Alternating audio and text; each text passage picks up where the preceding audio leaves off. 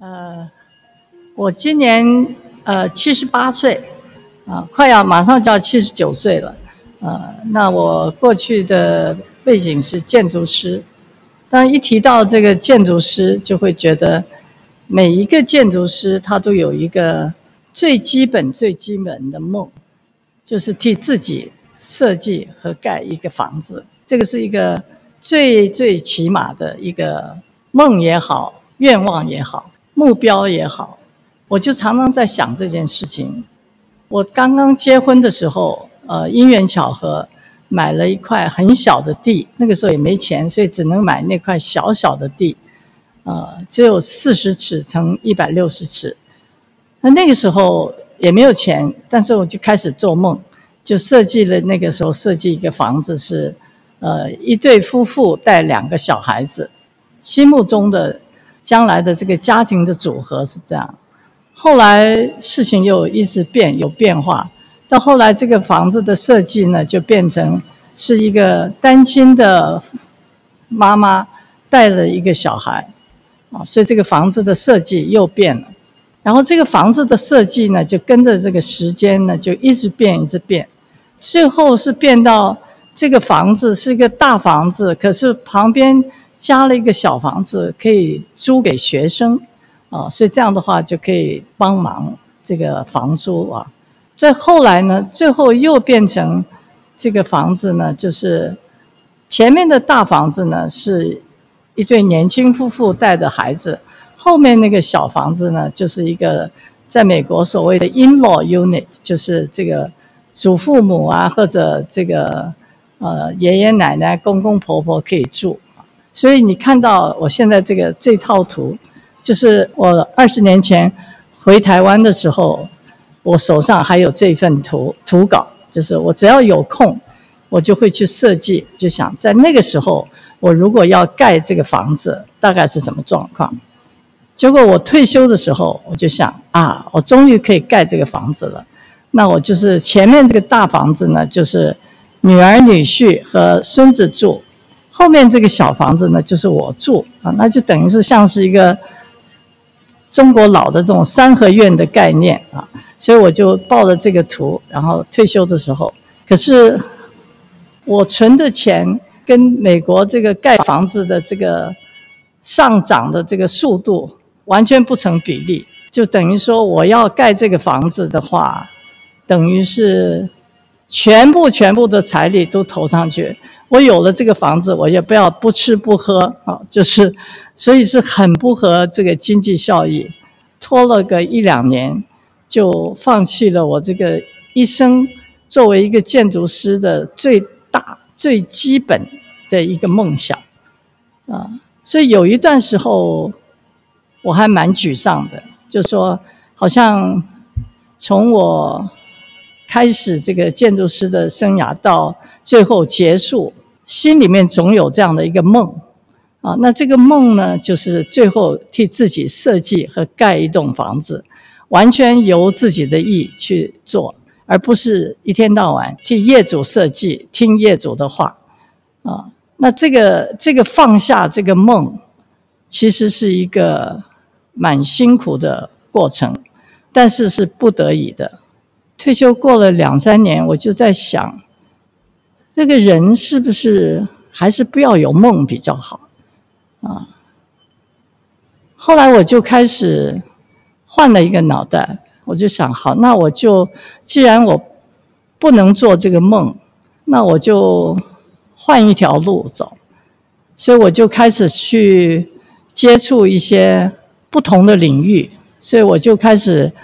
去参加两厅院的一些乐龄的课程，我从来不晓得什么叫即兴戏剧，我想，哎，我就跑来上个课，戏剧、声音、舞蹈、音乐，就各种课我都跑去上，然后最后就发现，真的是打开了另外的一个领域，然后因为我一直很喜欢画画，所以我就开始把我。的感受，上完课，我的感受我就画下来了，然后我也开始这个一边跳，每次上一个舞蹈的工作坊，我回家我就把把它画下来。那最近呢，因为这个疫情的关系，所以我们很多时候都是在线上看这个舞蹈啊，所以我又发现了另外一个好玩的事情，就是我一边看电脑上的这个荧幕，他们在跳舞，我就一边开始画，我就随手画啊，就是他们怎么跳，我就一边眼睛看着荧幕，一边我就随便抓起一个笔，抓了一个纸，我就开始画。哎，我发现这个也是一个非常有趣的事情。那同时我自己因为有了孙子以后，我常常跟他讲故事，所以我又去上了摇滚爷奶的课，哦，也也，然后也去了那个安可人生，他们有绘本的课，所以我就想，哎，我就把我所有这些兴趣，最后我就把它连在一起，所以我以后是不是可以把我喜欢画画、喜欢跳舞，然后又喜欢绘本，那我就来做个梦啊！这个梦呢，就是把自己画一个绘本。那这个绘本呢，是跟舞蹈有关啊，也可以。这个绘本也不是一定要针对小孩，也因为现在有很多绘本是针对老年人的啊，所以我这个绘本也可以是一种心理的疗愈啊，就是专门好像是给老人看的。所以我现在就又有了一个梦。但是我觉得现在的这个梦是应该应该，我现在只是自己这样想啊，就是是应该可以比较容易实现的，所以就我现在就是一直在一直在画，但是我要怎么去做这个绘本，呃，我还不知道。但是我想，我只要把我这个画画和舞蹈这个连起来啊，那最后我再去看要怎么去做这个绘本。啊，那如果最后我可以把这个绘本做出来，这个就比我以前要去盖一个房子比较容易哈。所以现在我就觉得，好像我的生活又有了一个目标，又有了一个梦。所以我是觉得，虽然说年纪大了，因为时日不多啊，能不能还有梦想？人还是要有梦。我觉得建筑可以说是一个从无到有，然后，呃，你去帮别人实现他的梦，就是当我替业主设计的时候，比如说业主他有一个想法，他希望怎么样，但是他不一定知道怎么设计，怎么去盖这个东西，或者尤其像我过去，比如说差不多二十年在台湾，我主要是在做室内设计，就是我以前是做建筑，但是在台湾最后这一阶段是做室内。那常常你就是到一个空的空间啊，然后什么都没有。那这个业主就说他有什么需求，他要怎么样，然后你就想把你所有的资源和可能性都把它放在那里，然后最后就把它实现出来。其实最棒的是看到最后业主的笑容啊，这个是我们不是金钱可以买的，就就是这个就是你等于是达成了业主的梦。那间接的，你也达成了你的梦，就是你在替人服务，做的以你的专业替人家做了一件他喜欢的事情。那我现在觉得我已经到这里，我不要再去，我只要服务我自己就好啊，就是我想怎么样就怎么样啊。那现在就是我想怎么画我就怎么画。目前我没有给自己设限，我就是我有时候看到报纸、杂志什么一些。一些画，哎，我觉得这个引起我的，好像觉得哎，这不错，我就照下来，啊，所以我有一个，就是我照了很多。至于我自己要怎么画，将来这个绘本我还没有概念，因为我现在很很重要的一点，我觉得我不要给我自己设限，所以我不要想我这个是要水墨的呢，还是有颜色的呢，还是什么？就是目前我都是水笔画。啊，有点像即兴，所以我常常叫我自己是即兴水笔啊，就是想到什么画什么啊。我觉得就是很自由的。呃，画画是从小就喜欢画啊，所以这也是我当初学建筑也是因为从喜欢画画啊，本来是想念艺术系啊，但是后来觉得艺术系比较是个人的，个人的一种表达，那建筑是跟人。的关系比较密切，所以我就觉得我还是希望去做一个建筑对我来讲是个艺术工作，只是它有比较多的实际的问题要解决，啊，所以我就选了建筑。但是艺术一直是在我心里面，所以，呃，然后建筑也是一直要画，一直一直要用笔啊，所以对我来讲，那个是一直存在的。跳舞基本上是这几年才开始有接触，那事实上也是在乱跳了，就是只是。呃，但是对我来讲是一个心理的疗愈，是另外开发开发另一另外一个领域，可以这样讲，就是呃，尤其是即兴舞蹈，就是它完全是从心里面发出的一种感觉去带引着的肢体，所以这个对我来讲是一个很新的尝试，但是也是一个非常有趣的尝试，因为当你带动你的肢体。当你在动你的肢体的时候，事实上你跟周遭的空间有发生关系。那这个在某种程度跟建筑也是连在一起，因为我做很多室内设计。人生到了最后的这个阶段，很多过去的经验好像不相关，可是事实上到最后它都会连在一起。连在一起，那有的人就不会怎么样。但是我觉得，诶，你把这个新的连接再变成一个梦。那不是你又有，因为有了一个梦，你又会去追想、追逐这个梦，又带引更多的东西。所以我，我是觉得，我现在因为有了这个这个小小的梦，我还蛮有目标，就是活得蛮有意思的。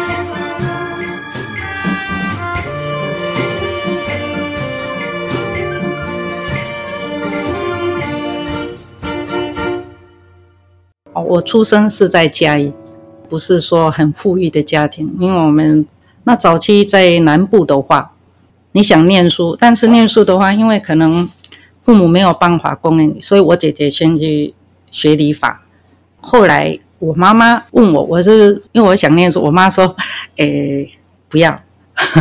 好，那我也就是说，好，那我也来学一个技术。以前的学徒学理头发的话，大部分都是学什么，偶尔的三年、四个月还是两年的那一种好，学徒制的。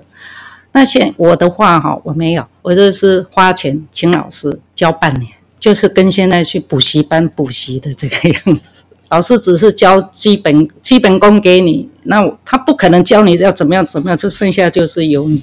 以前我们刚学好的时候，我姐姐我们在家有开，那我这里面就是类似像小帮手。没有多久，我们就搬来台北，大概十八岁的时候来台北的。因为我爸爸说想要到台北来淘金，因为那个时候我的技术不行，我不敢出去工作，我就去。看店就当店员，然后两年的时候发觉到说当店员薪水太低了，我可以出去看看，然后就这样子啊大胆的出去做，在一家就在城中，我在城中真的是岁月的所有的青春都在那一边，在那边待了将近二十几年。城中就是重庆南路靠二二八公园，总统府那里。或是武昌街，就是通通到那边，因为它离台北车站很近，然后它刚好是一个圈圈，那边有一个城中市场。那以前那边真的是超级繁华，去那边工作了十年。那个店是土地港楼上，那个也蛮奇怪的，是一个大楼里面，在二楼。以前小小的店，加我好像六个小姐还是怎么样，我算是最资浅，我去的是算最资浅。呃，以前旁边有物资局、辅导会、证券行也是多得不得了，好多集中在管前路啦、重庆南路那一边，然后附近也是观光理发厅很多啊，呃，做理容的哦，他们这些理发厅。哦可能现在你们可能没有那一种店了吧？你可能要超过五十岁以上才晓得有那一种店。现在没有那一种店，有一点类似像我们现在有一种像女生的做那一种什么美容啊、按摩啊。他进去，男生去里面消费的话，哈，他剪头发，他还有帮你按摩。那以前这样就已经很了不起了，因为以前没有什么特别的场所。这样就算应该讲说很顶级的消费。那以现在的眼光来看，那算什么？现在夜店啊，什么店啊，舞厅一大堆。啊，以前四十年前的话，四五年那个年代是不得了。在那边工作十年，刚好他们那个房子跟土地公他们要收回，二十年要收回来，那我就结束。结束的话我没做，我就刚好，哎，刚好我怀孕。那我怀孕的话，我就休息。我一个同事邀请我说：“哎，那我们到对面来，也是在二楼，我们来开店好了。反正因为有一个地缘嘛，那你离开你很难去做生意啊。刚好也是走路不到一分钟的外面而已。好，同样在那边开了十五年，我们去开店的时候，那个时候还碰到最好风光期，差不多有不到十年吧。后来就股票大崩盘的时候，城中区就变得很不繁华。”男生店就是要有店面，他要看，你叫他再上二楼，他又不大习习惯，哦，他一定要用马上见到的。那以前为什么那么好？是有固定客人，然后后来就这个一定了嘛，一个十年，一个十年，总会有变化，就这样结束。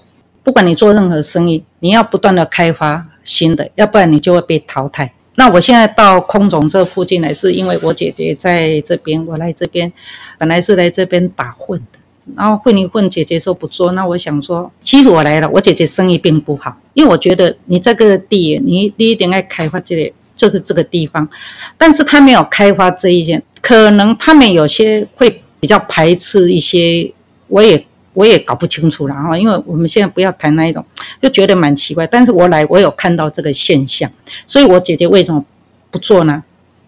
从她从以前很好，到最后她一些客人没有来就走了，没有开发新的，就好像没有生意嘛。那你没有生意的话，像我们做这种就会有厌倦，那干脆身体比较不舒服，那干脆就不想干。那我来我看一看，那我想说，那我试试看好了，我就试试看，因为我自己有带客人来，我总不能把我客人给丢了。我是有很用心的在经营，那可能我运气也不错。当我来这边的时候，有一些外来的人搬进来，然后再来就是你换一个人哦，新新的面孔啊，人家就会想来试试看。然后他来试试，是我们住在这边的伯伯啦啊，他们就哎哎你不错哦，啊那就。就这样子，我差不多两年的时间，我就生意就相当稳定。虽然我一个人在做，我可是我生意很忙。像我们旁边周遭的邻居都说我很厉害，我说我没有厉害。你看你怎么样经营？但是重点应该我运气不错，真的是运气不错，因为我刚好卡在很多人搬进来，空总本来里面有福利社，那他们搬走就没有福利社了。还有仁爱路有一个什么空军俱乐部，哎。他也没了，呃，有一以前附近都有一些像我这种传统做男生的店，但是他们的年纪比较大，他们也退休不错了。然后刚好我来没有那两年，哎，所有的都大家都不干了，所以我在想说，哎，好像只有我，只有现在唯一只有我这个店，客人也是没得选，也可能跑到我这边来，所以我。呵呵开一个店哈，你固定这些人他没来，那你可能就没生意的。所以我常说，像我们这种年纪啊，应该要退休的，要给留给年轻人，因为现在是年轻人的天下。这几年反而是男生很爱漂亮，等于说我要配合年轻人，所以我也会去到外面去看，那不然就看看那个杂志啊，或是呃有一些影片啊，我们就可以看一下。我只要看一下，我大概就知道。男生头是不好剪，你要卷出他那个，因为就是短，要卷出一个型也是不容易。一个客人进来，如果说陌生人进来，有一个现在不是流行那个油头吗？我这边有那个比较年长的，他看到我帮年轻人剪那个，看起来哦，他觉得说哦你好帅哦，他就问我说他可不可以剪这样？那我就瞄他一下，我说你上面没几根毛，你怎么剪油头呢？重点是脸也不行，我说你要剪适合你自己的。我这边不像有一些店说，我拿目录给你看，我说那个是参考而已，或是说 model，那你看那个什么，你要剪成某某影星，我说你的脸跟他的脸是不同，那你头发也是不行。那我可以大概看说，哎，这个长度、短度，呃，那个感觉、那个样子，但是剩下来就是由我来帮你操，但这个是一个观念。不，年轻人比较能接受，因为我们这样讲，他就知道。我说脸也不像，哦，啊，发量也不对。他说他知道，他说只是要类似。我说类似 OK，但最怕碰到那一种长辈啊，年纪超过五十岁，这些都不行，死脑筋。做久了你会厌倦，然后辛苦是碰到客人很不可理。其实哦，工作就是这样子，因为客人。有好客人跟比较啰嗦的客人啊，其实他也不是啰嗦，其实他也是想希望他美美啊。最怕就是说他要给你钱的话，他对你又没有不信任你哦。我最怕这种客人。那像这种客人的话，我就会。比较伤脑筋，那你如何让他相信？哎，你让他满意，他就好。因为你不可能每个都是好客人，都是那种好像都很听你的话的客人。像有的客人很有主见，那一次两次的话，我尽量的配合。但是如果真的是很难搞的话，我就会放弃他。因为我觉得做生意、做工作，我不需要这么的辛苦。以我现在这种年纪了，我不需要这样子，我真的不需要，那觉得太累了。所以我就会放弃，然后我就会帮他弄。我说下次我可能不做你这个生意，我就这样跟他讲明白嘛。啊啊，对啊，他就会说啊，不好意思啦，我不是怎么样怎么样啦。我说对啊，你你一定要信任我，你不管你你你没有信任我，我真的实在很难去做。就像我现在跟你讲话，我就是相信你，哦，那我就要信任。那你不信任我，我就很难去做事。一岁以下有。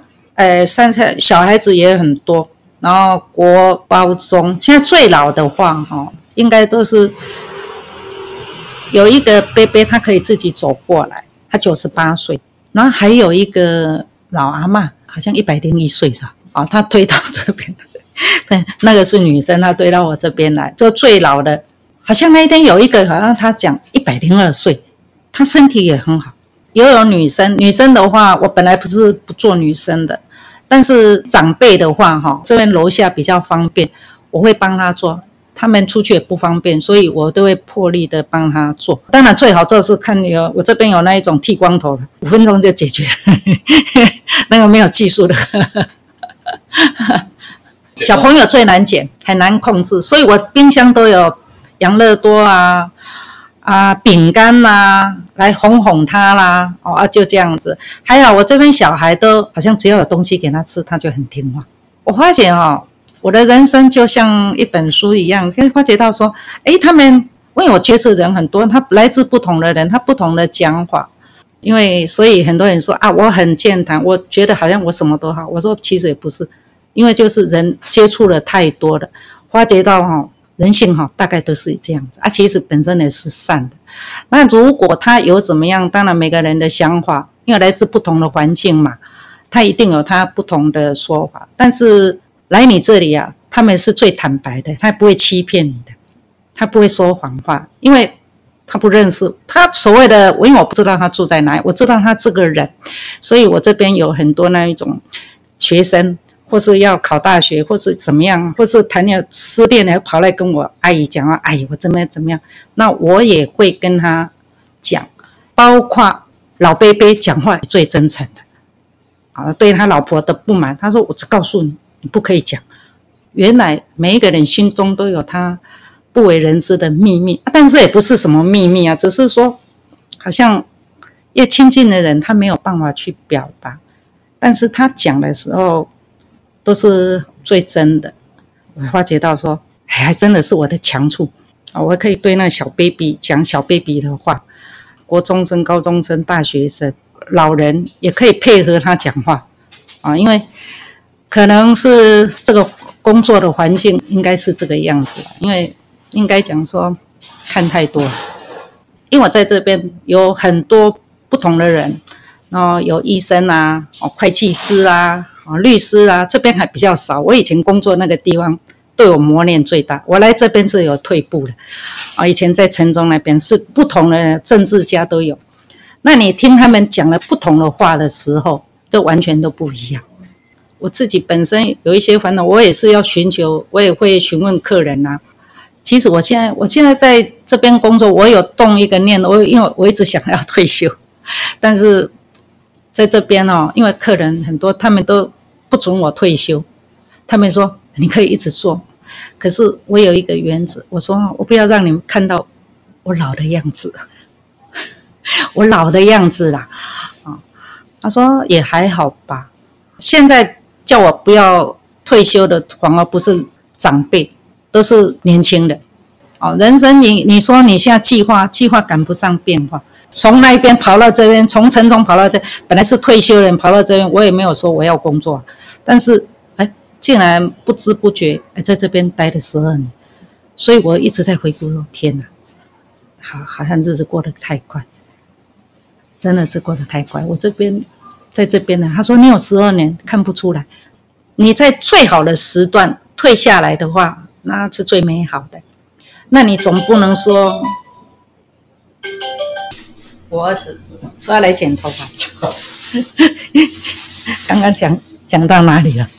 我有一些姐妹，我比她年轻，像我那个合伙人，我那个店 他现在还在，他已经七十岁了。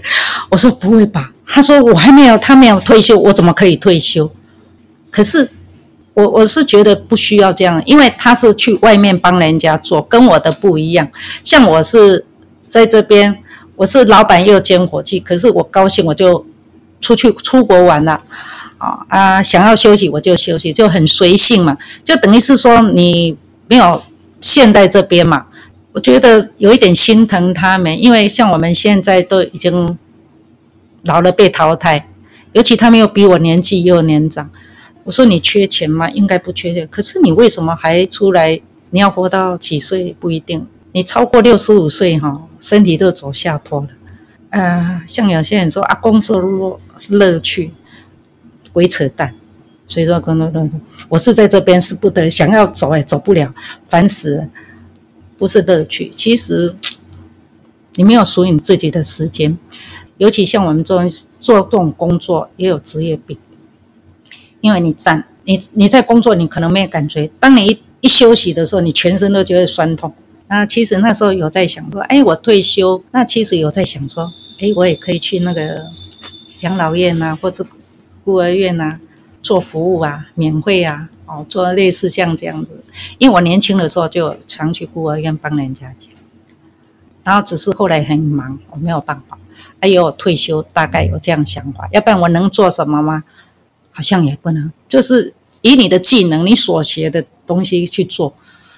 那啊，再不然的话，如果身体不行的话，我可能会安排到处游玩啊，因为人生就这样子的，那就趁现趁现在可以可以走路啊，哦，那你不晓得有一天是怎么样还不知道，我我不晓得，不过我觉得哈，年纪大应该要规划自己，而不是说你真的在家也不好啊，但是。你要找到你兴趣，像我在工作，我一些朋友都有一点疏离，因为他们要找我干嘛，我都没有办法。时间未到，我也不喜欢去什么计划什么东西，因为我总觉得计划赶不上变化。你现在想做的，跟你往往等你退休是两码事。以我这样这种年纪，想要干嘛，想到想要做什么，我就去做。啊，老人还要规划什么？老人就把身体顾好。啊，那你人家找你出去你就出去，啊，你要吃饭就吃饭，要干嘛就干嘛，啊，像有些小孩，人家带你出去了，你就好出去，就这样子。我我现在是开始在，超过两年前我就已经有这样的想法，像出国玩，一想到我就好吧，机票买了就出去，啊，牌子写一写。像我现在有一些朋友，我一想说想到你，我就电话过去，走走走，大家出来，就这样子。这样才没有压力。年纪大最怕有压力。我本名叫杨丽华，我脸书都叫杨美丽。我的赖叫杨漾，漾是水漾漾的漾。今天我们要开始来谈一下，我为什么在美学方面那么的有兴趣。他们以为是我一定很美，错了，就是不美才爱美。天生父母给我的。储存不够，五官上不够，各方面都不够。只是他还还好，他给我一个才华，我很喜欢画图。从小画图，我就很喜欢画人物。人物我最喜欢画眼睛，眼神就是表达人的一切。国小毕业我就去上班了，因为家庭环境不好，老师就给我介绍到画瓷器的店里面，就画我们现在那种碗盘瓷器的。后来就觉得。这个薪水太少了，也有朋友帮我介绍当护士，所以我的工作蛮多的。我应该做过很多工作，但是这些工作对我来讲都没办法让我再往上爬。我只有国小毕业，后来我在一个机会上到市政府工作，那那边的工作时间可以比较预定的，我又开始再去念，那时候叫初中。那初中之中呢，我应该讲，我都常常看到一些美丽的东西，我都会想画。这个有出名的一些明星，我都画过。日本明星的啊，浅丘琉璃子啊，呃，香港的啦，游民啊，乐蒂啊，这些都是我画的对象。因为自己不美，我可以从照片或相片之中，我去诠释那个美，把眼睛画漂亮。所以我后来就很忙嘛。就因为结婚了啊，当然是更忙了啊！我四十七八岁才去念实践，那就是服装设计。服装设计里面包含了画图，那我本身就喜欢画图啊。做衣服从认识我先生开始，他就叫我去学做衣服。后来是因为可能手艺上自己有天生上的一个天分，那一上去啊，就马上就入门了。而且分数都很高，在学校分数也很高，就这样毕业。我们那一班四十多个，只有十一个人拿到证书，我就是其中一个。但是里面是其中年纪最大的，我很有成就感。刚刚提到的都是五十岁之前，那我谈一下五十岁之后。啊，女儿帮我找到一份工作，她说：“妈妈。”我们就住婚纱街附近，那我看到你好像可以去婚纱街逛一逛啊，顺便看他有没有需要一些人才。那我这开始是从服装设计部的一个助理进去的。后来才发现，我当然婚纱方面，我为什么有有这样的成就感？是因为做到我最喜欢的工作，我整个能量都发挥出来，甚至连门市我都有办法。因为人生的事故之中，走过太多历练了。对，要怎么样跟客户说明你对这个婚纱的一个要点，我都做得很好，甚至还一面画图，一面跟客户谈起婚纱的事情。那我可以把礼服他想要的方式，我在桌上作业，他一定会觉得你很有诚意的投入这一项方面，所以我工作上还算蛮顺利。可是有很多事情不是你所想象，社会上很多都喜欢竞争。喜欢嫉妒，当然，你如果太太执着的直性子，那可能诶对工作上会有一点阻碍。后来我就离开了这一方面，我自己寻找工作室。其实五十多岁是我在美学方面活跃的最强的时候，可是年龄越来越大，六十岁马上摸到了，又拿了老人卡以后。我曾经六十五岁还去婚纱工作，但是因为呃可能年轻太用力生活，心脏病，所以我力不从心，想要做又很喘，所以后来我就变成我比较喜欢这种很自由的，我又不懂得数字的人，就是不会赚钱，所以完全都在玩。再有一个偶然的机会，我一看到哎大稻埕踩街，哇！原来这里没有分年龄的，也有小的，也有中年人，也有老年的。当然，像我现在已经年纪蛮大的，可是我觉得人可是可以打扮的啊。那我就打扮起来，人家也看不出我几岁。但是，就是走上自己喜欢的舞台，哇！每年一次，当然这是旁边还有其他的事情要做，我就时常参加一些活动啦、协会啦，都时常都有让你表现的机会。嗯，你必须要付出蛮多金钱上。我希望劳保能够继续下去。那我就是说，我很省吃俭用，我这样做得很舒服的，哎，过我的老年人。我现在已经七十四岁了，那我就觉得，哎，我还可以打扮呢。你看这一次采接，我都还找到八十岁的，他还走秀哎。那我还，他还跟我讲，我怎么走秀？我说你跟着我，我。怎么样走？那你就看着我这样子。说如果要去想到整个职场生涯里面，应该说最艰辛也最难忘的一件事情，应该是在我草创一个公司的时候。其实公司里面的状况是非常的呃紧张，就是保险公司开放美美商保险公司开放来台湾，以我们来讲叫做。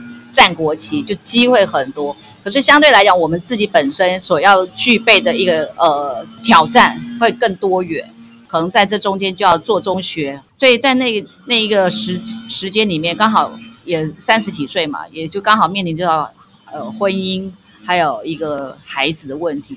最难忘应该是在小孩子十岁的时候吧。以一个财务人员来讲，真是经常是没日没夜的。好，然后在那个那个年代里面，也没有太多的一个什么电脑化状态。如果是要跟母公司联系，就是等传真，传真一定时间是相反，所以你就必须白天是为了台湾而工作，晚上就是为了美国在工作。所以在这长年累月之下，然后又要去学习非常多元的东西的状况之下，一定会积劳成疾。可是。母亲的角色绝对是会很坚毅的忍耐下去啊！就在那一年，我记得就这么很很巧，在下班的时候，应该那一天算是比较早下班哦、就为了去呃弄个牙齿，然后女儿才十岁，就是弄了一个牙齿，可能一生都没有想到，在弄完还没弄完牙齿的时候，我已经送到救护车上面去了。哦、那。在救护车上面来讲的时候，那时候只会去想到，为什么身边只有一个女儿，然后没有任何一个亲人在旁边。那有同事问我说：“你当下在救护车上面，你什么感觉？”我说：“我无助，因为我整个人是麻痹，呃，甚至于到有点要昏昏欲睡的感觉。你没有办法去祈祷任何这件事情会有谁帮助你，旁边就只有一个十岁的女儿，只是调整假牙，什么什么伤也没做，但是就一个晚上就很奇特，就是那一个晚上，那医生状况外很多，就拼命给你一直来往的去做那个 X 光，一直照来照去照，我大概记得有带七八回，整个人都很虚瘫的，就躺在那个床上。那个时候我就记得整个人的麻痹是从脚底板。啊，循序渐进，慢慢麻痹到到这个上身，然后到后来脑袋好像几乎就已经要绝过去了。然后小孩子是不晓得怎么样处理，身边只有一个小孩子，所以在那个当下，我只能用最快的方式跟他讲，赶快联络爸爸，因为爸爸刚好在台中出差，然后孩子在我旁边，先到了一个我熟悉的这个医院，就医院拒拒收，是因为他觉得他不了解我的病情跟状态，他不敢去收这样的急诊。就把我再辗转就送到台大去。你在救护车上面就会觉得，就整个人是昏的，是麻痹的，然后孩子就很镇静的，然后你不能够做任何的一个沟通。然后到了台大之后呢，在急诊室里面，你就很清楚的一个用余光可以看到孩子很镇定的。护士就问他说：“你知道妈妈的东西在哪吗？”他就说：“你要什么？”我说：“我要知道妈妈的健保卡，妈妈一些相关资料。”他就有条不紊，能够从你的皮包里面拿出来每一件东西。当下我的感觉说，我从来没有想象到我的孩子在过去是这么的一个细腻，在观察一个母亲的所有的作息跟行为，又又又又有点掉到那个时候的情境。然后孩子就非常镇静，只有在我的旁边就跟我讲：“不要紧张，没有事，没有事。”他就乖乖的。拿了一个凳子坐在旁边写起功课，然后直到很晚，先生从台中赶车了过来，才在那个急诊室里面比较缓和那样的气氛。从那次之后，我就有一个觉醒，就是说，我们没有一个人可以算准，嗯，什么叫幸福，什么叫快乐，什么时候你应该有磨难，你的学习是不断的成长，但也。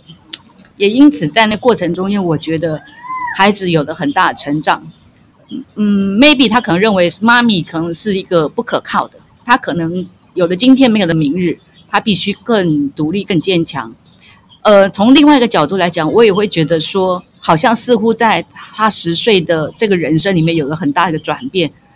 这个这个好坏，嗯，没有对错，我只能讲说，当下是我们真的必须去把握的。而所有的教育跟训练，其实是因着每一个人在每一个场合里面，他都会不断自己去学习。Even 他可能会在最危急的状况之下，他也会去找到他自己生存的一个模式。所以那次是我真的非常非常呃难忘，也觉得非常遗憾。但也至今来讲，我觉得会非常庆幸有这样一个经历。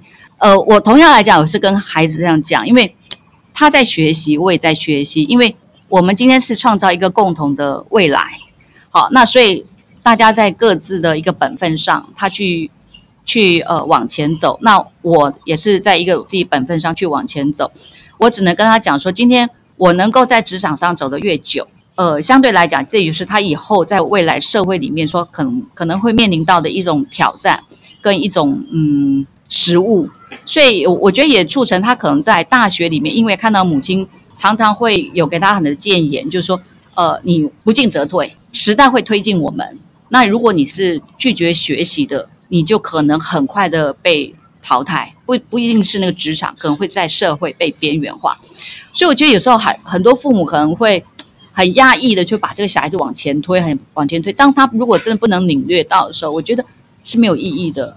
所以，只有在那个时候，他可以深刻体会到什么叫做荣耀，什么叫做不进则退，甚至于被边缘化的状况之下，他就会自然的反弹。我觉得这个反弹就对他来讲是很有帮助的。直到那现在来讲，他也很清楚他自己要怎么样去选择一个生存的环境。我觉得这个是有影响。那但对我来讲，我在职场上，我常常会跟他说：如果我们不是讲学历，不是讲讲语文，什么都不是讲个现实条件，但是如果在这个产业里面，他需要的时候，你没有准备好，可能你就会被这个产业给替代了。你你要去再培育另外一个呃职能的时候，是你今天受到最大的挑战。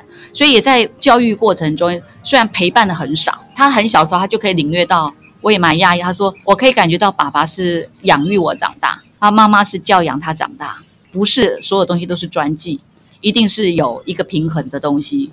那我觉得这个就是让小孩子耳濡目染吧，我自己个个人是这样觉得。其实半退半休的人生，其实我是我一直。期待的，因为我觉得在过去三十几年，我我觉得一直太太单一了，也太极端了。我几乎等于是没有时间在家里陪小孩子，然后重点式的陪伴而已。所以我觉得不但是失去了一个呃家庭里面一个共享的一种生活的模式之外，我觉得连自己好像也没有成为一个真正的自我。所以二零一七年吧，我就慢慢逐渐慢慢看到就是一个问题说。周边有人真的倒下来，他才三十九岁。我的一个 staff 在我手上停止了呼吸。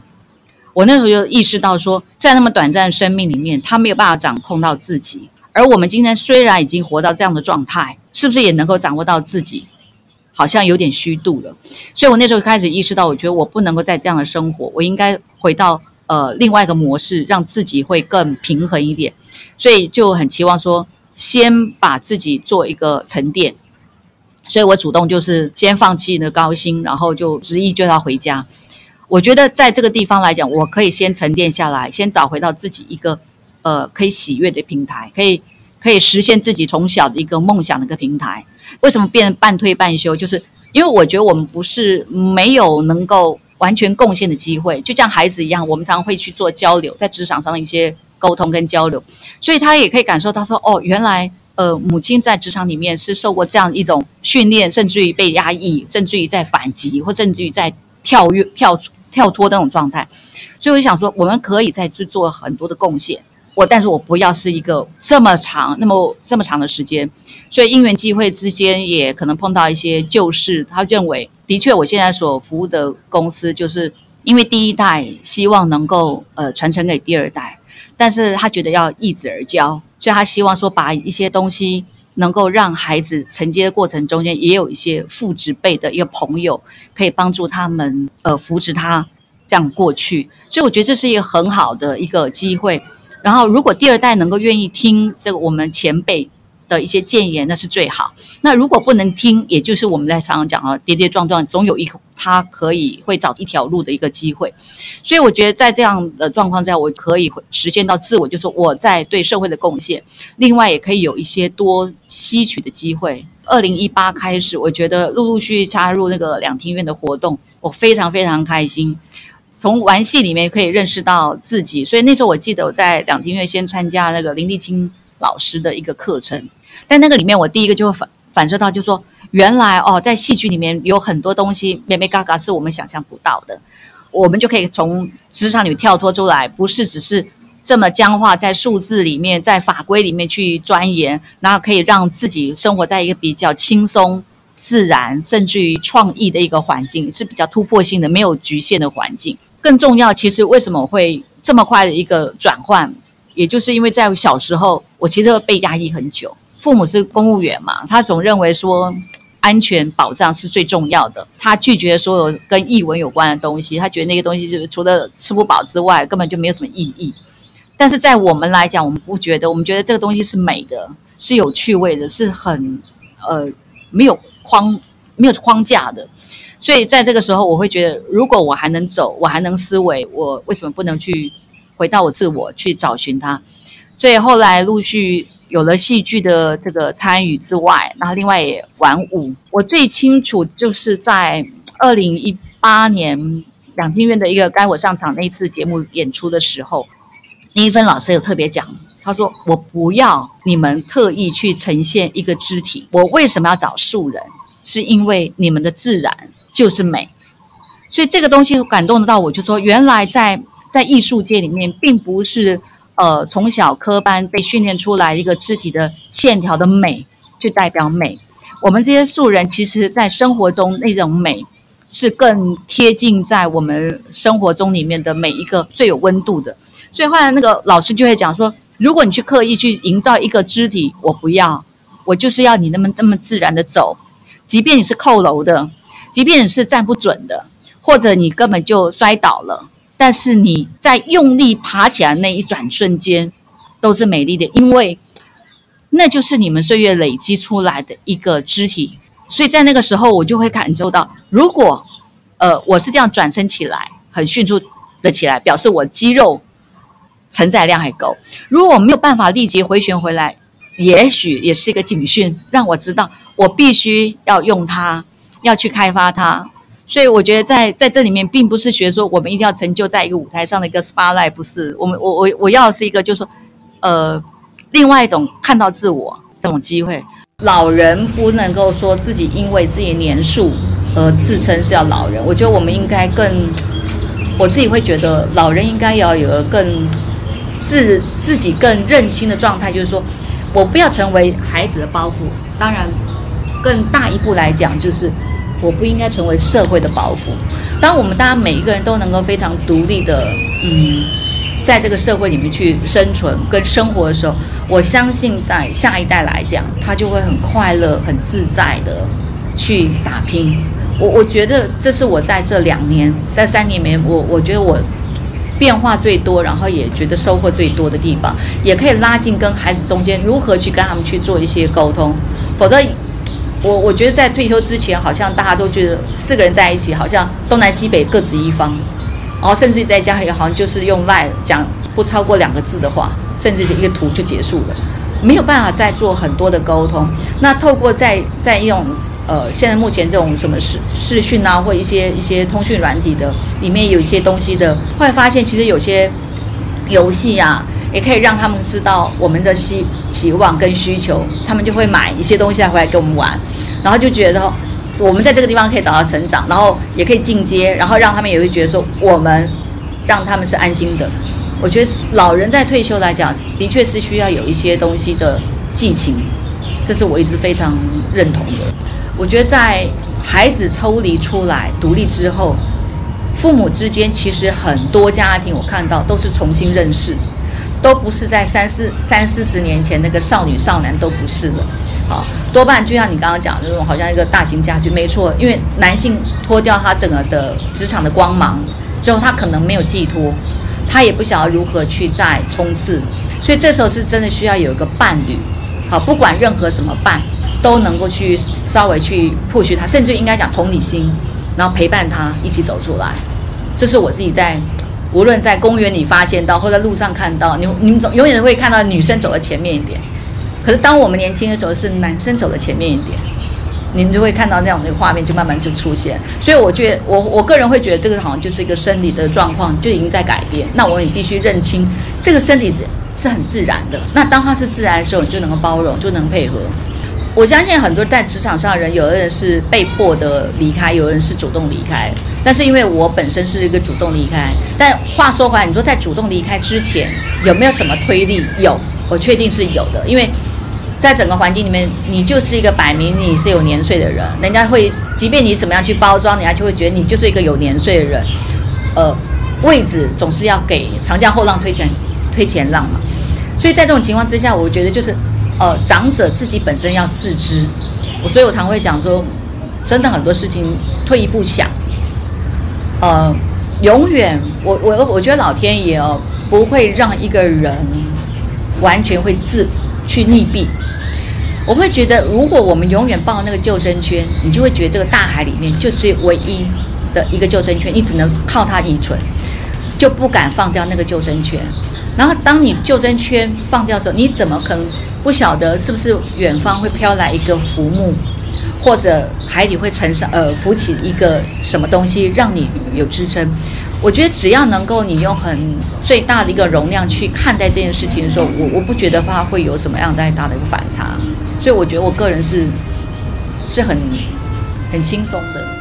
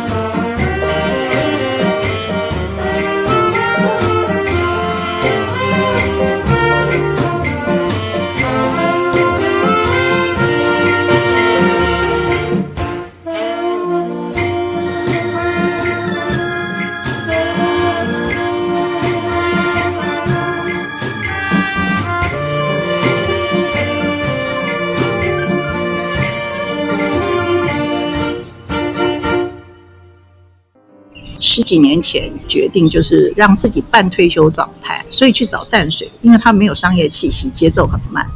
然后我就觉得我有个小小工作室，只要有一些朋友们来上瑜伽，呃，不以经济效益导向，然后很快乐的能够交到一些朋友，可以分享健康。我自己的脚有问题，就是一般来讲，外拇指外翻，我不知道你听过没有？OK，好。因为自己是一个瑜伽老师，然后一直在探索身体的结构这个东西，一直想要了解自己身体的状态，那也花了很多钱买了很多的辅助器，呃，用了十几年的过程里面，每一次买回来的总觉得它好像少了一点什么，然后甚至有的辅助器还造成我的伤害，戴在脚上，然后晚上睡觉起来的时候啊，穿拖鞋把自己绊倒了，在三年前。我跟我姐姐在坐在咖啡厅聊天，然后她说：“我们坐在这里已经很久了，要不要起来走一走？”我说：“我不想起来走。”她说：“为什么？”我说：“我我的脚不舒服。”她说：“没有，我看你外表很 OK 啊，有受伤，你为什么不去看医生？”我说：“有啊，这个这个医生看啦、啊，但是他好像不是一个彻底能解决的问题啊，包含开刀啊什么，因为开刀需要休息半年，因为那个是需要把骨头整个做调整，所以整个脚掌是基本上半年是没。”是没有办法像正常人一样在地上走路，所以你想，我这个年纪五六十岁，半年不能好好走路的话，基本上肌肉萎缩得很快。它不是，它现在已经不是退化，它甚至于是一个萎缩的状态。所以考量评估的那个后面付出去的代价太大，所以我宁愿选择不开刀。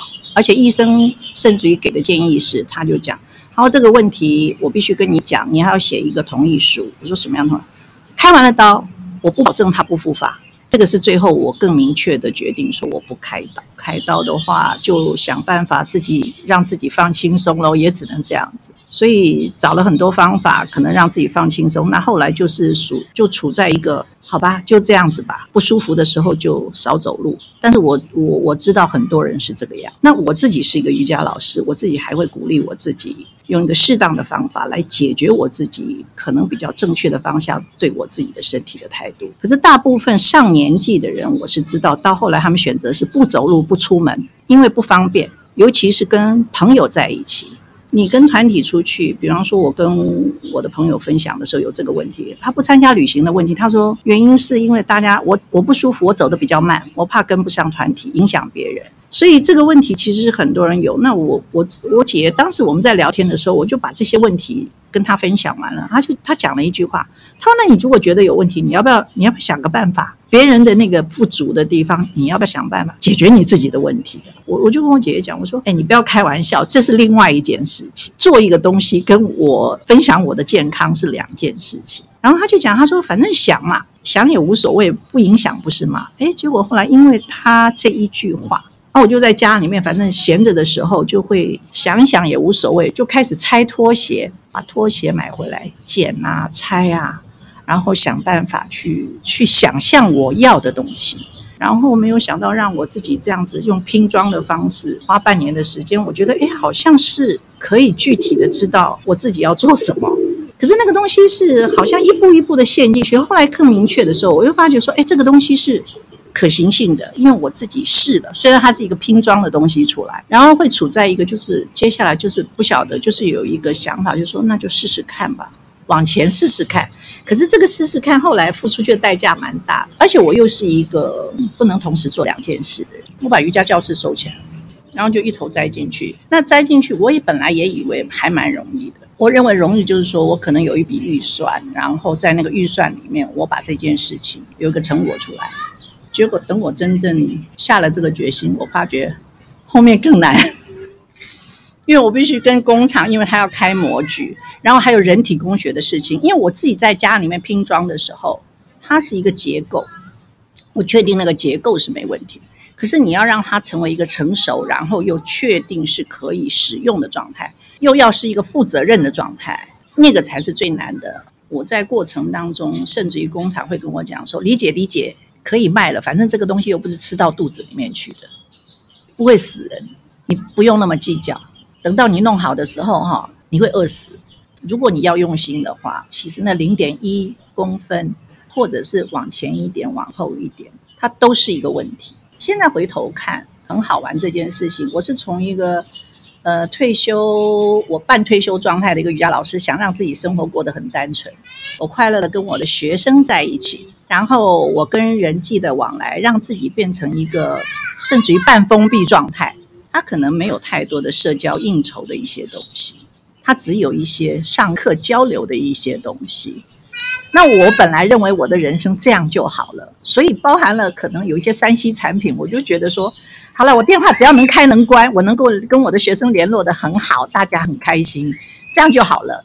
可是因为因为要去做这件事情的时候，我发觉我必须又重新面对一个，我要跟厂家、跟工程师联络，然后包含我本来就是一个很不会画图的人，我要，我就逼我自己必须要学会用什么，用 iPad 这种东西。iPad 上面还要在照片上画画这个东西，那这个过程是对我来讲要启动这个过程，其实还蛮痛苦的。因为我们这个年纪的妈妈，就我所知道，其实呃，对三 C 产品，其实我不知道别人啦、啊，我自己是有一种恐惧，就是很就是会拒绝他，就觉得说我没有必要。然后突然之间要我去重新，包括这个部分，都是一个很大的挑战，这就是必须突破啊。要坚持还是我曾经在这个中途当中，我让我自己停止下来，停止下来差不多三四个月。我考我问我自己是不是要把这件事情就不做，嗯，但是考虑的结果我没有放弃。他没有放弃的结果就是一直到一年前，终于这个产品是我认为成熟，所以我就成立了公司，然后也也申请了专利。那也还蛮幸运的，这个专利在台湾是已经证照下来。因为因为这个产品后来在过程里面，它已经不是拇指外翻，我发觉其实是脚的健康真的很重要。这个末梢血液循环的这个概念，然后它如果能够让我们的脚掌实质上有一个正确的放松，比方说年轻人运动，比方跑步啦、打篮球、打网球，你可能很激烈的运动，你穿的跑鞋的时候，其实你的脚是被包覆的很紧，血液循环会脚会胀，那肌肉筋膜其实是会有被拉扯。那如果这个东西能够让脚的筋膜能够伸展开来，然后让脚放松这件事情，虽然是很简单的事情，可是如果你愿意去做，是不是能够减轻脚的负担？是这个概念。这三年当中，因为我是一个对身体探索还一直都坚持的，虽然我当老师，可是我我对上课这件事情，对人体的这个部分，我一直都是有机会想要去上课。所以这三年当中，我也利用这个空档的时间。我就参加国家剧院的乐龄的课程，然后认识不同层面的朋友，然后在这些朋友里面，我也从他们身上学到很多东西，也分享了一些东西。我自己觉得，接下来我我我希望一个更能够要做的是，尤其是我参加嗯戏剧课，然后再参加了一些即兴舞蹈的课，那都跟身体有关系，跟人有关系。包含我自己，呃，养成我成为瑜伽老师，也有我自己本身健康的一个过程，所以这些都成了我自己在这个阶段的我，是变成一种养分。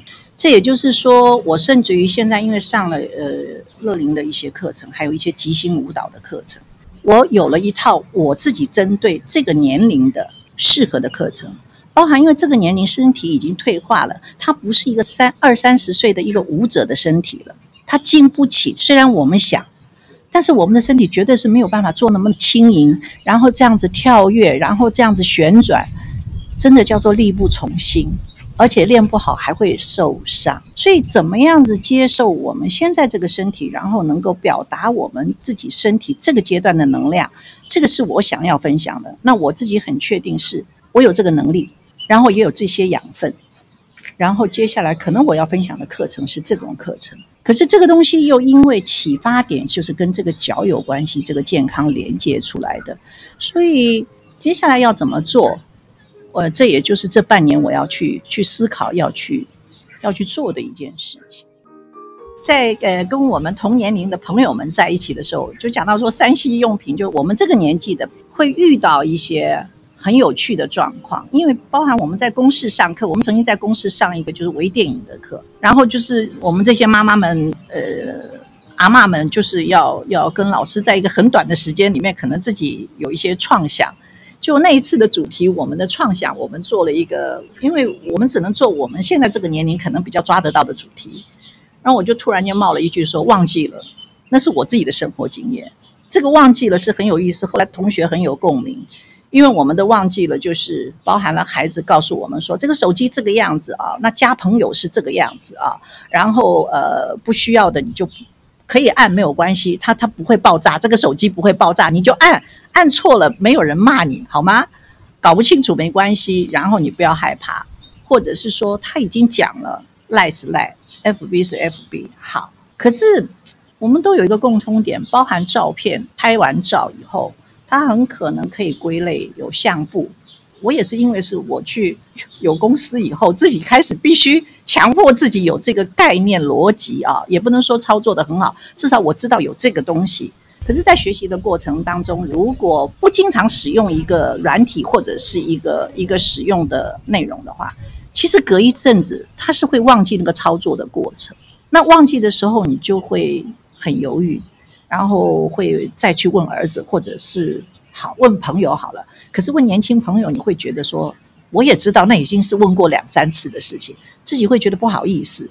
可是是真的忘记了，所以我们就常 我们就聊到这个忘记了这件事情，然后甚至于大家互相就越来越多的调侃啊，比方忘记什么，好，那就写下来嘛，不会用不会用用用用手机，那我们好用老的方式嘛，就用记事本嘛。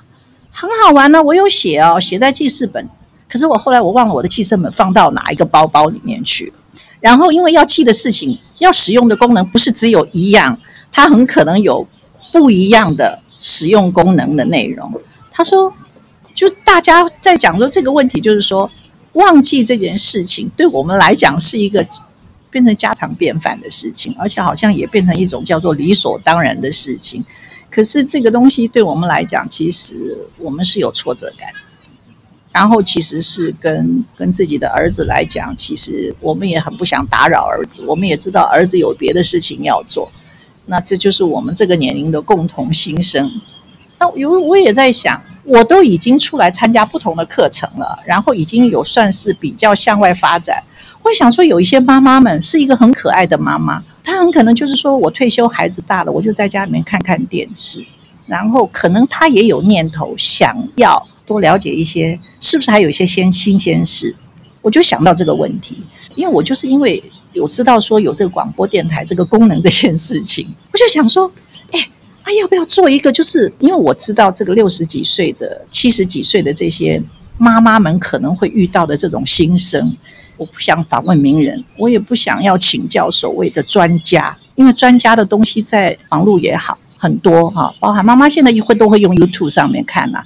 可是我觉得是不是就是能够找到分享真正我们的心声的朋友，真正的平等对谈，然后可以没有没有戒心的谈出我们我们困扰的事情，抱怨也是好事情啊。不是那么严重，而且其实有时候抱怨不是坏事。我讲的抱怨其实包含了他想给的爱没地方给。我把我知道的讯息让他们知道，比如说乐龄的课程没有你想的那么难，或者是距离那么远，或者是他不是一个专家要去的地方，或者是他不是一个你要有专业你才能去上的课。让朋友们听到这个讯息就好。我不寄期望或者期待他后面需要有什么多么伟大的，哪怕是一对一的分享，我觉得那就足够了。我觉得在当下的那个二三十分钟的那种对谈，我觉得那个才能直接的去讲到我们自己这些妈妈，就这这属于这个阶层的年龄层的朋友们的一点点的心声吧。那一日，闭目在经殿香雾中，蓦然听见是你诵经中的真言。那一夜，摇动那所有的经筒，不为超度，只为触摸你的指尖。那一年，磕长头，匍匐在山路。不为觐见，只为贴着你的温暖。那一世转山呐，转水转佛塔，不为来世，只为途中与你相见。那一瞬，我已飞，飞成仙。不为来世，只为有你，喜得平安。那一瞬，我已飞，不为来世，只为有你。因为我全家人都喜欢唱歌，我姐妹全家人喜欢唱歌。啊，我记得我小时候很好笑，我唱歌的时候，爸爸没讲什么。哎，你会不会？诶，因为我本名叫凤娇，凤娇，你要不要口渴啊？口渴要喝水哦。啊，我妹妹唱歌的时候，你嘴巴痛啊？那时候爸觉得很奇怪，为什么差别那么大？我唱的时候，爸爸没讲话。以前我妈妈他们是我爸爸，他受日本教育的，我妈妈。呃，也有会唱一些日本歌，印象很深刻。有一首歌就是阿卡伊波丹诺哈娜比拉索梅达，那个也是。还有个巴夏卡尤库尤库尤库卡泽尼。后来我看到那歌词，才知道我妈妈唱的一字不漏。她虽然日本书只会认识一点日本字，一点点而已啦。后来我长大，我自己去学一点日语。我看看，哎，妈妈教我的一字不漏，哎，好像全都唱对了，我也背对了。啊，现在唱歌歌手也是可以看什么卡拉 OK 那个荧幕什么的，现在没办，以前没有啊，都叫自己手机，所以以前的记性比较好。因为我小时候，呃，是住在苗栗一个乡下地方，石潭乡的乡下地方。呃，然后离开学校以后呢，就跟姐姐到台北中和有一间叫华龙公司。华龙，呃，在七十二年的时候，华龙有一个大家都很熟悉的一个人物啦，翁大明哦，他接手华龙的时候大裁员，就跟我们讲说，你们如果说没有裁员的话，将来可能就呃面临到公司倒闭啊什么。但是我们都很淳朴啊。都不了解，想啊，公司要倒闭了，哈，裁员啊，有一点资遣费给你，就领领了一一点点资遣费就走了。毕竟我是家里，我爸爸妈妈孩子多嘛，我没有哥哥啊，没有兄长那些，姐姐大了一大一个嫁一个啦，家里的重担那也落在我身上。我想说，哎，离开华龙以后，去那个什么光宝电子公司啊，上那个长日班，钱很少，然后有一个。华龙同事刚好就在那时候也蛮有名的哦，中和的南势角歌厅，他叫我去驻唱。为什么会驻唱呢？他知道我在华龙的时候，经常代呃好几次的好几年代表华龙去参加劳工杯的歌唱比赛，我都有得奖。公司有什么活动的话，我也会上台表演。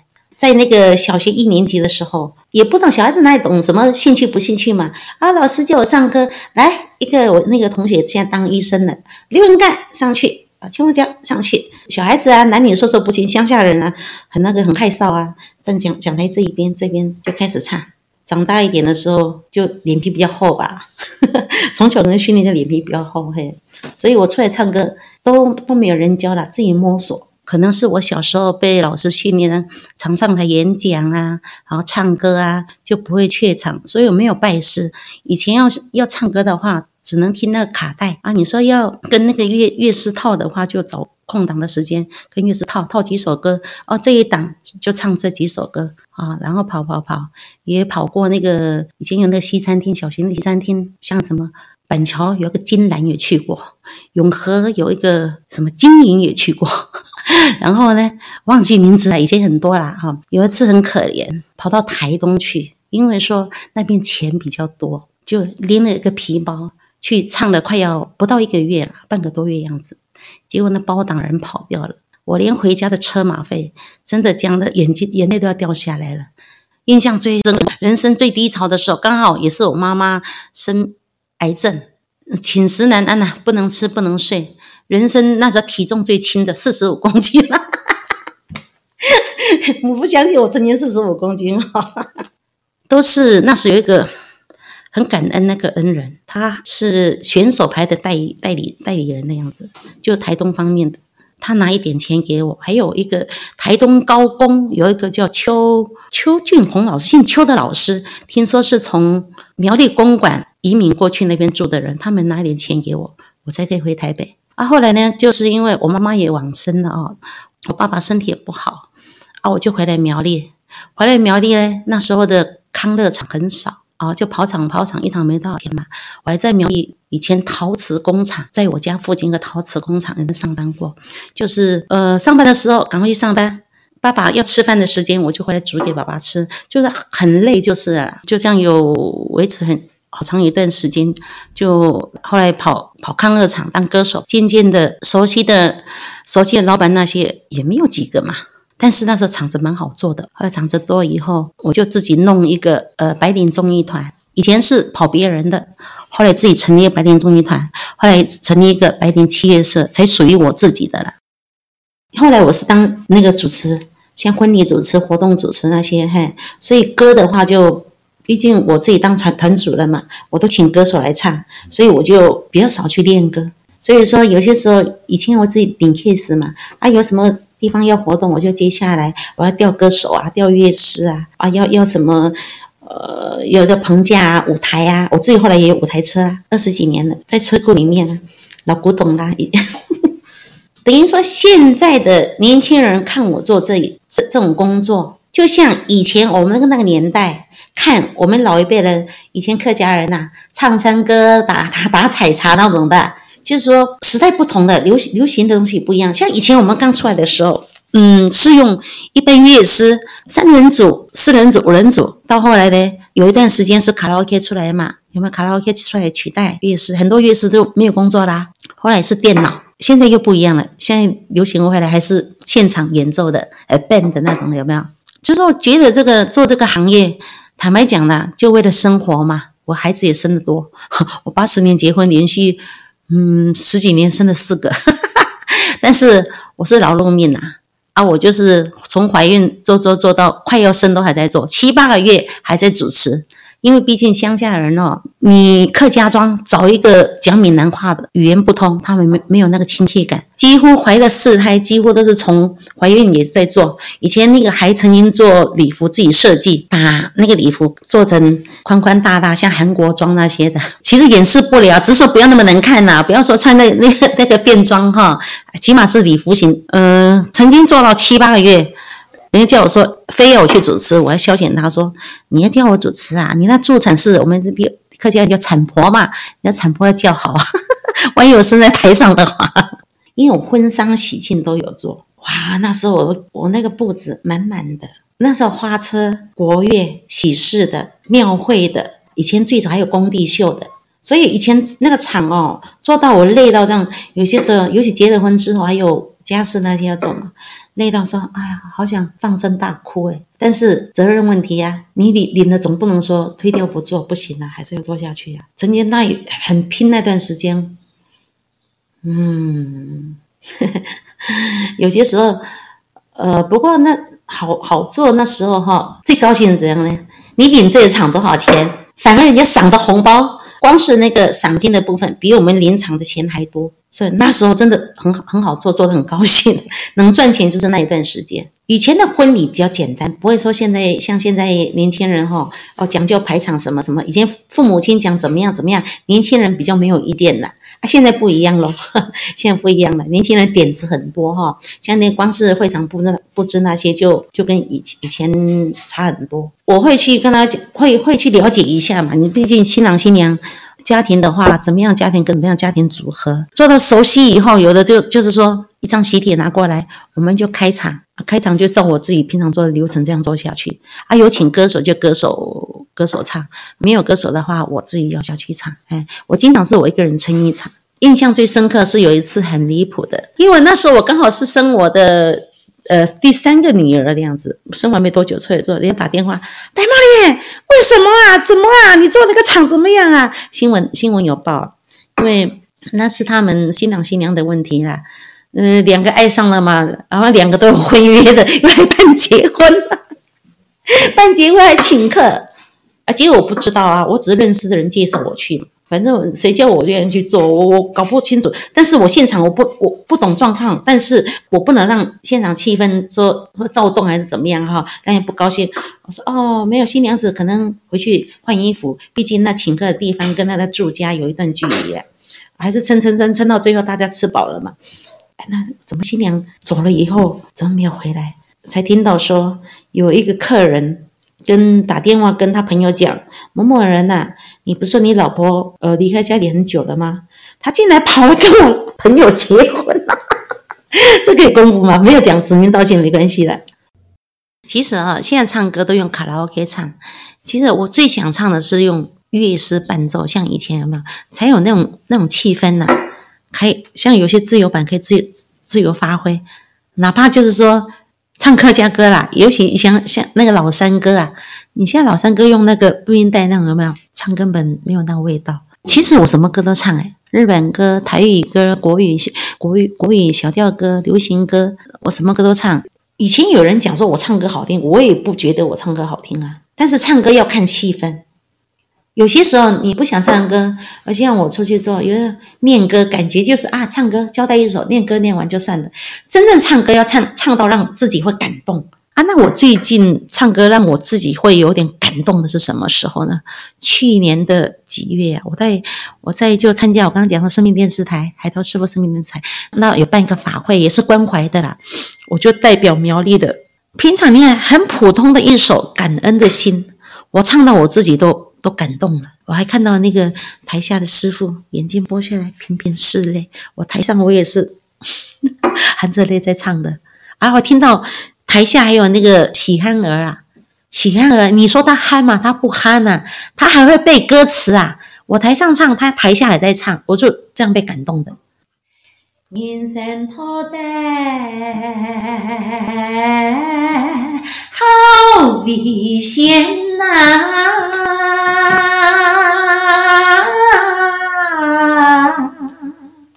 献给了。哎，老年呐，好惊险哦！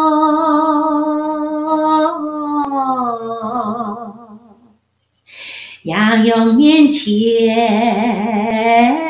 行好顺呐，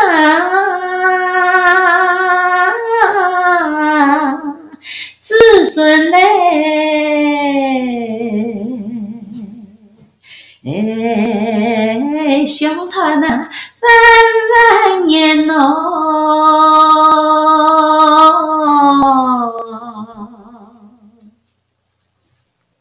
二十二岁的时候，我妈妈是才五十六岁，就乳房乳房癌离开我，那是我人生的一大憾，一大遗憾。所以我经常会跟小孩子说，呃，经经常鼓励年轻人呐、啊，说，呃，孝顺的孩子有福报。